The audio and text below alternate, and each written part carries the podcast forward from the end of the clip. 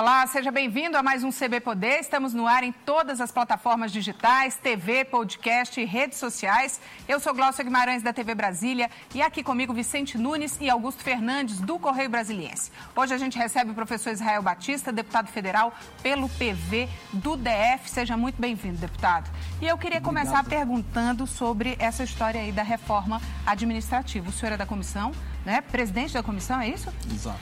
E eu queria saber como é que como é que está esse texto que vocês estão esperando chegar do governo? Vai vir um outro texto alternativo? Não? Como é que está a expectativa em relação a essa bendita reforma? Eu sou presidente da Frente Parlamentar de Defesa do Serviço Público, que é composta por 235 deputados, sete senadores.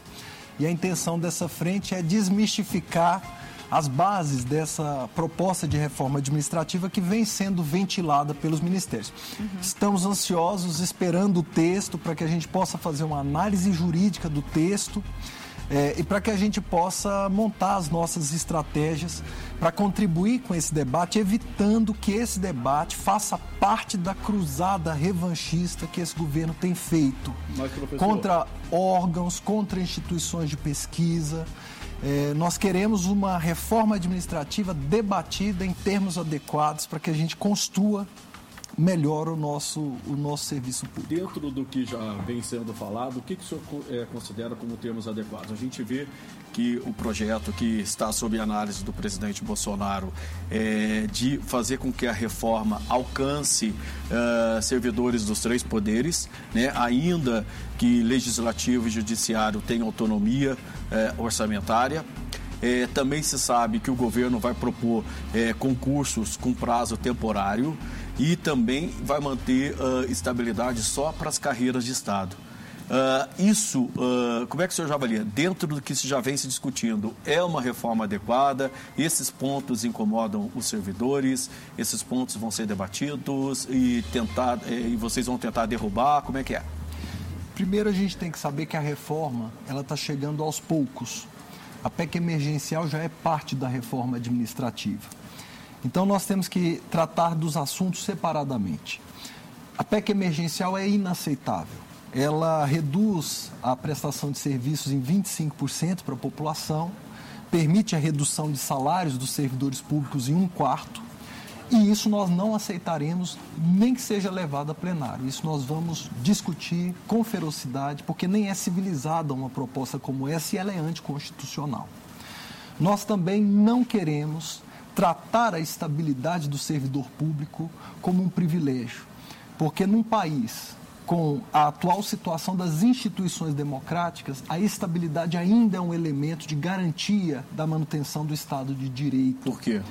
Porque o servidor público ele não pode ser pressionado pelos eh, ventos eleitorais, pelo governante de plantão. Por exemplo, você tem um órgão de pesquisa como o INPE, que produz uma pesquisa com dinheiro público e o resultado dessas pesquisas pode deixar o governo constrangido. Pela lei, os servidores devem apresentar a pesquisa, porque essa pesquisa não pertence ao governo, pertence à população, pois foi feita com dinheiro público. Uhum. Se você tem um servidor que pode ser demitido, Logo, você tem um servidor que pode ser pressionado a agir em desacordo com a lei e a esconder esses dados. Esse é só um exemplo. Mas isso vale para todas as carreiras? É... Eu defendo que vale para todas as carreiras, porque esse servidor sobre o qual eu dei o exemplo é um servidor administrativo. Mas... A proposta do governo é que ele possa ser Mas demitido. o senhor não, não, não há de convir que, por exemplo, hoje existe uma má prestação de serviço à sociedade, né? A sociedade paga muitos impostos e tem um retorno péssimo na qualidade de serviço. É, e a gente é, observa em alguns órgãos, sobretudo Receita Federal, é, os servidores muito assim é, não dispostos a atender é, a população de forma adequada, né? É assim, isso também não precisaria ser levado em consideração? Ter uma demissão sumária para quem presta mau, mau serviço à sociedade? Bem, demissão sumária, de modo algum, isso nem é dentro dos limites que a civilização permite. Nada sumário é tolerável. Nada. Nós vivemos numa democracia. A prestação de serviços no Brasil ela está prejudicada porque há uma crise no Estado E essa crise é causada porque nós temos a mesma quantidade de servidores, aliás, menos servidores no governo federal do que tínhamos em 1991, embora nossa população tenha crescido quase 40%.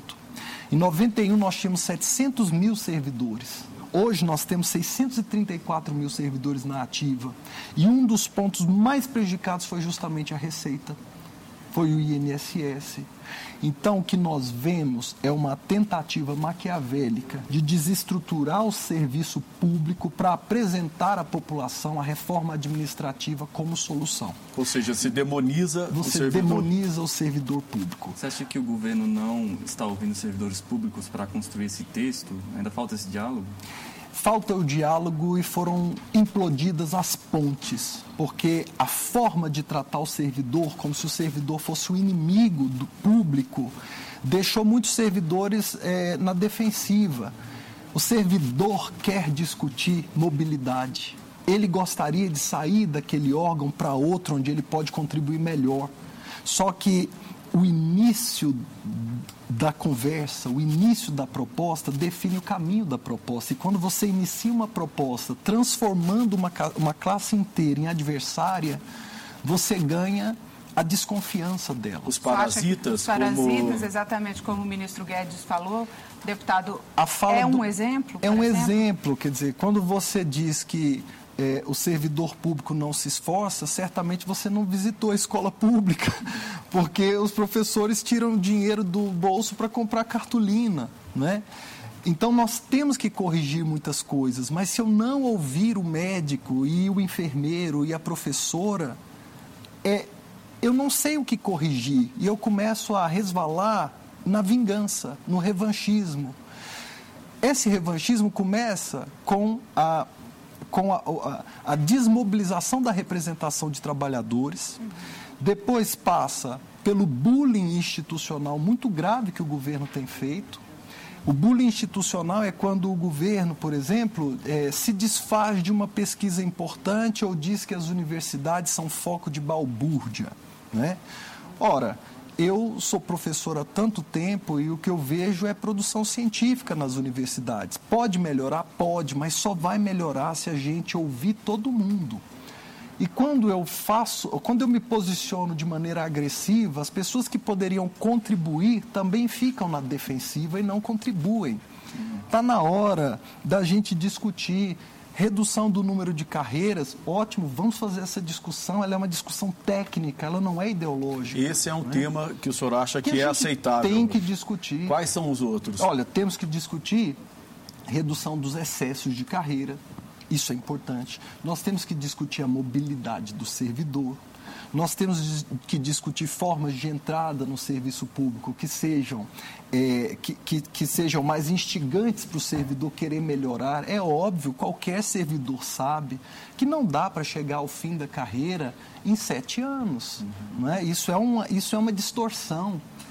Então, não se vê isso nunca na iniciativa privada. É isso, não você que a gente queira comparar exatamente, muito, né? né? Porque assim, você tem categorias como a dos professores de universidades federais, que nunca chegam ao topo. É 25 anos para chegar ao topo. Outras categorias chegam muito rápido.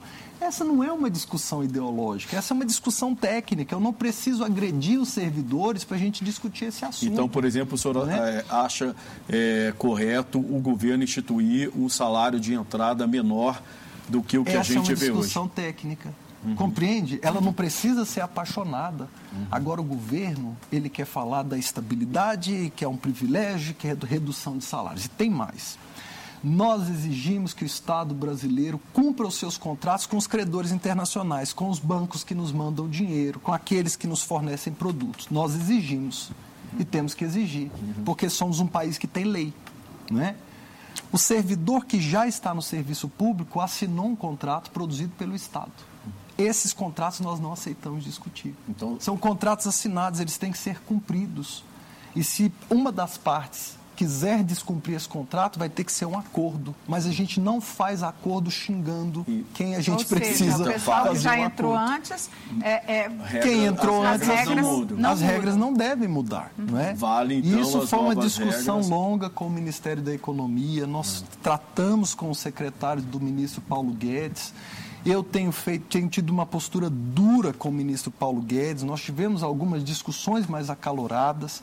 Eu acho que ele não se pronuncia de acordo com a dignidade do cargo que ele ocupa, mas com a equipe do ministério a gente tem um intenso diálogo. Uhum. E um dos diálogos foi: não mande um texto que trate de contratos já assinados porque quem, o servidor que já está na ativa, ele já fez uma opção e assinou um contrato oferecido a ele pelo Estado. E assim como a gente quer que o Brasil cumpra os seus contratos com todo mundo, também deve cumprir com o servidor, porque isso é jurídico e nós vamos entrar na justiça se algo nesse sentido for apresentado. Então a frente entrará na justiça caso os contratos assinados não sejam cumpridos. É claro, às vezes uma das partes do contrato precisa é, rediscutir. Aí rediscutir. Uhum, Aí nós vamos rediscutir, são partes iguais. Mas sem perdas de direitos. Sem perdas de direitos, né? Nós temos que tratar melhorias nos novos contratos, sem mexer nos pontos essenciais, que são a estabilidade que garante a nossa democracia, a irredutibilidade de salários e a prestação de serviços à população que não pode ser reduzida. O ministro Paulo Guedes, inclusive, vai ser um dos cérebros né, desse texto de reforma é, administrativa. Sim. Mas devido ao posicionamento dele, até de né, ter chamado os servidores de parasitas, Sim. como é que você acha que qualquer proposta escrita por ele pode ter algum, alguma aceitação no Congresso? Pode haver alguma retaliação devido ao posicionamento muito, dele? É muito forte. É, é, de uma maneira geral, o governo tem se pronunciado com muita inabilidade ele não percebe a liturgia do cargo. Ser governo traz, o, traz um ônus de comportamento muito forte, né? que é o chamado decoro. Uhum. Toda vez que você fala sem essa liturgia, você causa é, discussões e guerras que prejudicam a discussão do objeto que precisa ser discutido. Mas isso virou né? rotina no governo Capamaz, Virou né? rotina, né? parece um método de comunicação e é um método de comunicação que, no caso da reforma administrativa, tende a não funcionar, porque nós estamos falando de categorias com organização histórica muito, sediment, muito solidificada. Né? Então, é, quando você fala sem cuidados para uma maioria difusa, é uma coisa. Quando você fala apontando o seu canhão para 12 milhões de pessoas com forte organização sindical, é outra coisa. E é por isso que a gente fez a frente. Uhum. A frente é a representação desses 12 milhões de servidores no Congresso Nacional, que já nasce com um poder de fogo grande. São 235 deputados, são sete senadores, que já recebem esse texto é, alarmados. Ora, que texto vem aí? É um texto que vai vilanizar o servidor público? A culpa do mau serviço público no Brasil é a ingerência política nas pastas que deveriam ser técnicas, por exemplo. A culpa da falta do serviço público é que nós não, regulariz... Eh, não, não regulamentamos, conforme ordena a Constituição de 88, a avaliação do servidor. Como a gente não regulamentou essa avaliação, estamos fazendo a regulamentação agora com um viés ideológico anti-serviço público, que é o texto que vem do senador Lazier, que é um texto muito subjetivo e que coloca todos os servidores brasileiros em grave perigo.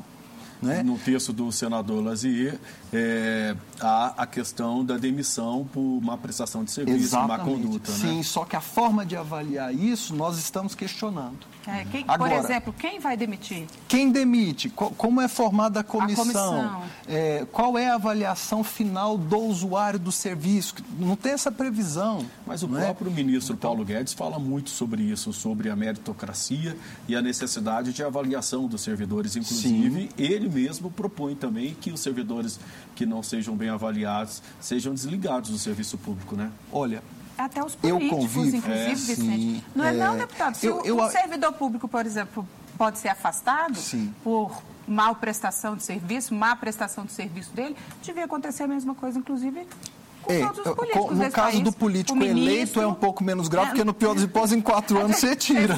Né? É. Mas tem que ter, sabe por quê?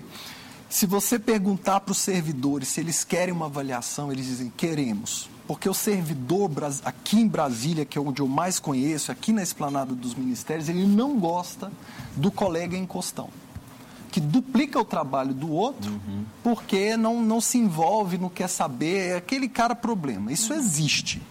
Agora, o maior adversário dele é o colega. O próprio servidor não aceita esse comportamento. Então, uhum. se você perguntar para o servidor se tem que ser avaliado, ele diz: tem. Mas que avaliação? Uma avaliação que seja técnica e que não dê espaço para perseguições político-partidárias ou ideológicas. Agora, é essa, isso que a gente tem. Agora, essa questão da avaliação também, ela é muito estranha, porque ela só vale para o baixo escalão, né? Para quem tem, por exemplo, DAS 3 para baixo. É. De DAS 4 para cima, ninguém é avaliado. É, Quer dizer, estamos... o próprio Ministério da Economia agora lançou um projeto que está é, restrito a 95 pessoas para que sejam avaliados, tanto Sim. pelos subordinados, Sim. pelos chefes de cima, né? Isso é uma discussão técnica. Essa é a discussão que a gente precisa. Eu não posso ter uma discussão baseada no xingamento, no preconceito, nos mitos sobre a, o Estado brasileiro, porque tudo está errado, né? Então, tem que ter avaliação do chefe para o subordinado, tem que ter avaliação do setor sobre o chefe, porque as melhores práticas de administração, elas são uma avaliação de baixo para cima e de cima para baixo, e também uma avaliação horizontal e também uma avaliação do usuário final do serviço. Se a gente não mesclar tudo isso, nós vamos resvalar numa avaliação meramente político-ideológica. Uhum. E aí nós vamos ter problemas. Deputado, como é que está a questão do pedido de impeachment do ministro da Educação? Você... Você participou lá, né? Tem impeachment, Participei. não tem impeachment? Bem, é, o pedido de impeachment do ministro Weintraub se dá porque ele não cumpriu algumas, é, algum, alguns quesitos essenciais para o exercício do ministério. Ele está muito preocupado com a repercussão que ele tem nas redes sociais. Questão ideológica. É a questão ideológica. E nós estamos preocupados com uma crise de aprendizagem. Né? O Brasil começou a educar a sua população muito tarde. Para você ter uma ideia, a gente começou a universalizar o ensino em 1975. Então, se você acha que a educação brasileira está muito ruim, lembre-se disso. O Chile começou a se preocupar em 1915.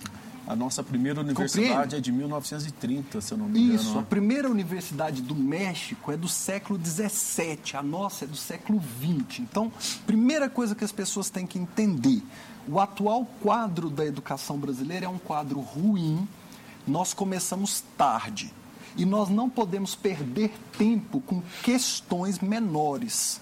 Professor doutrinador, homeschooling, é, é, guerra ideológica, que, é, gênero na escola. Não, eu preciso saber que 39% dos meus estudantes do terceiro ano não conseguem somar. Que quase 50% não conseguem entender um parágrafo inteiro que nós temos uma crise de formação docente. Eu apresentei relatórios sobre isso, que eu fui subrelator de formação docente na Comissão de Educação, que é muito grave. O professor brasileiro tem uma faculdade voltada para a teoria. O mundo inteiro transformou suas faculdades em centros de prática de ensino. Então, o professor aprende fazendo. Eu que sou professor, eu sei a diferença da aula que a gente tem numa universidade uhum. para a aula que a gente dá na sala com 40 adolescentes. Eu digo que quem já deu aula para menino da sexta série pode virar presidente do Brasil. Uhum. Porque é, uma, é prática. O professor ele tem um serviço intelectual forte, mas o trabalho braçal também é forte, porque você está com meninos cheios de energia. Uhum. E será que a universidade está pronta para isso? Nós não estamos preparando esses jovens, esses jovens para o futuro.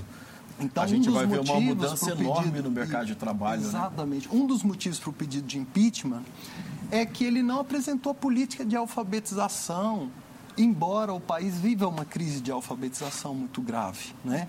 Eu fui muito criticado por ter pedido o impeachment do ministro, porque as pessoas mais simples entendem a linguagem dele. Quando ele aparece na televisão com um guarda-chuva ou nas redes sociais xingando alguém, as pessoas entendem, aquilo é muito simples. Né?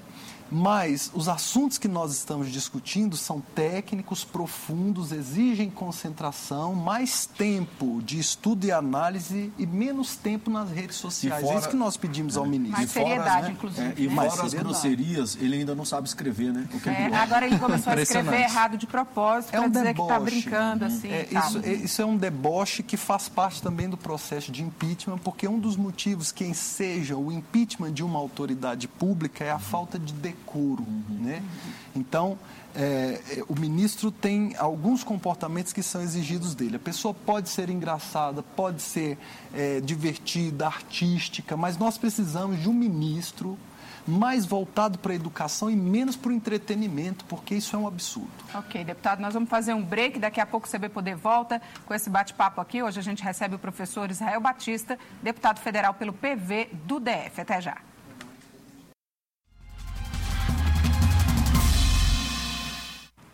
Estamos de volta com o segundo bloco do CB Poder, que hoje recebe o professor Israel Batista, deputado federal pelo PV do DF. Deputado, eu queria começar esse segundo bloco perguntando para o senhor uma coisa. Já nas redes sociais, já falando em redes sociais, né? Porque parece que hoje quem manda nesse país todo é a rede social, né? De um lado o azul, do outro o vermelho, do outro o amarelo, é uma confusão danada.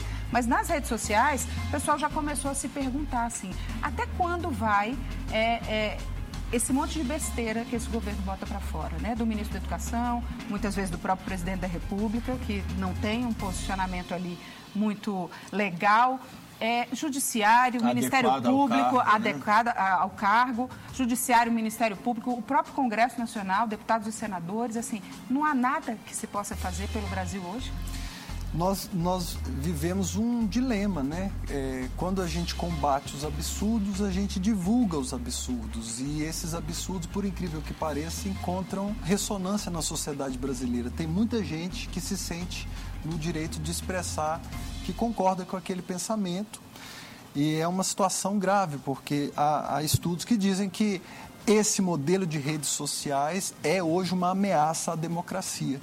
Democracia é um regime no qual todos nós que pensamos diferente temos que conviver juntos, mas o modelo de redes sociais que foi criado é um modelo que cresce conforme a gente se mata. Né? Então, quanto mais a gente briga, mais curtida a gente tem.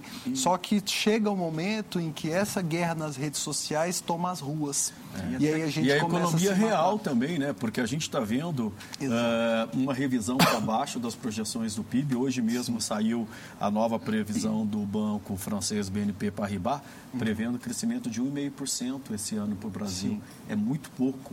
Né? A gente é. começou o ano aí prevendo entre 2,5% e 3%. Quer dizer, crescendo menos, a gente vai ter mais desemprego, aumento da pobreza. Sim. Nós temos mais 3 milhões e meio de famílias esperando o Bolsa Família. É uma loucura isso. É, e o triunfo do governo Bolsonaro era baseado na economia. Né? Se a economia prosperasse, a gente teria um triunfo desse governo.